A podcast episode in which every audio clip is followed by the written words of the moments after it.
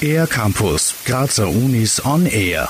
Anselm Hüttenbrenner. Sagt Ihnen nichts? Das ist keine Überraschung, denn der Grazer Komponist steht heute, ganz im Gegensatz zu seinen Lebzeiten, im Schatten seiner Zeitgenossen Schubert und Beethoven. Die Kunstuni Graz bringt den Musiker am 6. April samt seiner Kollegen auf die Bühne. Das Konzert zwischen Mythos und Vergessen folgt einem spannenden Konzept, wie Juliane Oberecker erklärt. Und das ist eben die Idee von diesem Konzert, die Werke von Hüttenbrenner in eine Reihe mit seinen Zeitgenossen zu stellen und das Publikum wird auch nicht wissen, von wem die Werke sind. Das wird erst am Ende aufgelöst. Juliane Oberecker wird bei dem Konzert Viola spielen. Sie studiert Musikwissenschaften an der KF und Cook und historische Streich- und Violininstrumente am Institut für alte Musik und Aufführungspraxis an der Cook. Juliane interessiert sich wie ihre Kollegin Madolna Slenka für historische Instrumente.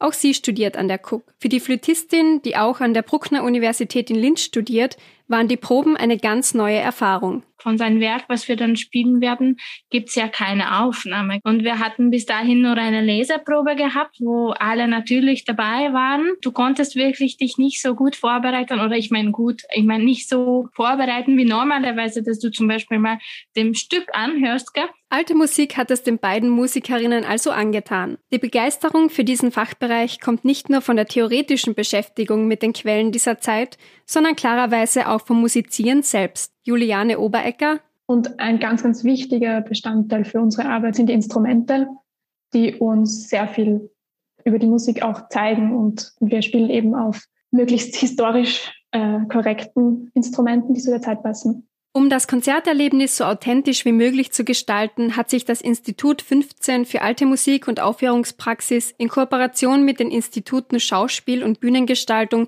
etwas ganz Besonderes überlegt. Der Aufführungssaal wird sich laufend verwandeln. Juliane Oberecker weiß mehr dazu. Es findet in einem Saal statt, natürlich, aber wir werden dort probieren, vier verschiedene Räume zu ja, präsentieren. Eben die Kirche, den Musiksalon, die Natur als Aufführungsort von Musik und dem Musikverein, also die quasi, ja, vielleicht tradition heute traditionelle Konzertbühne.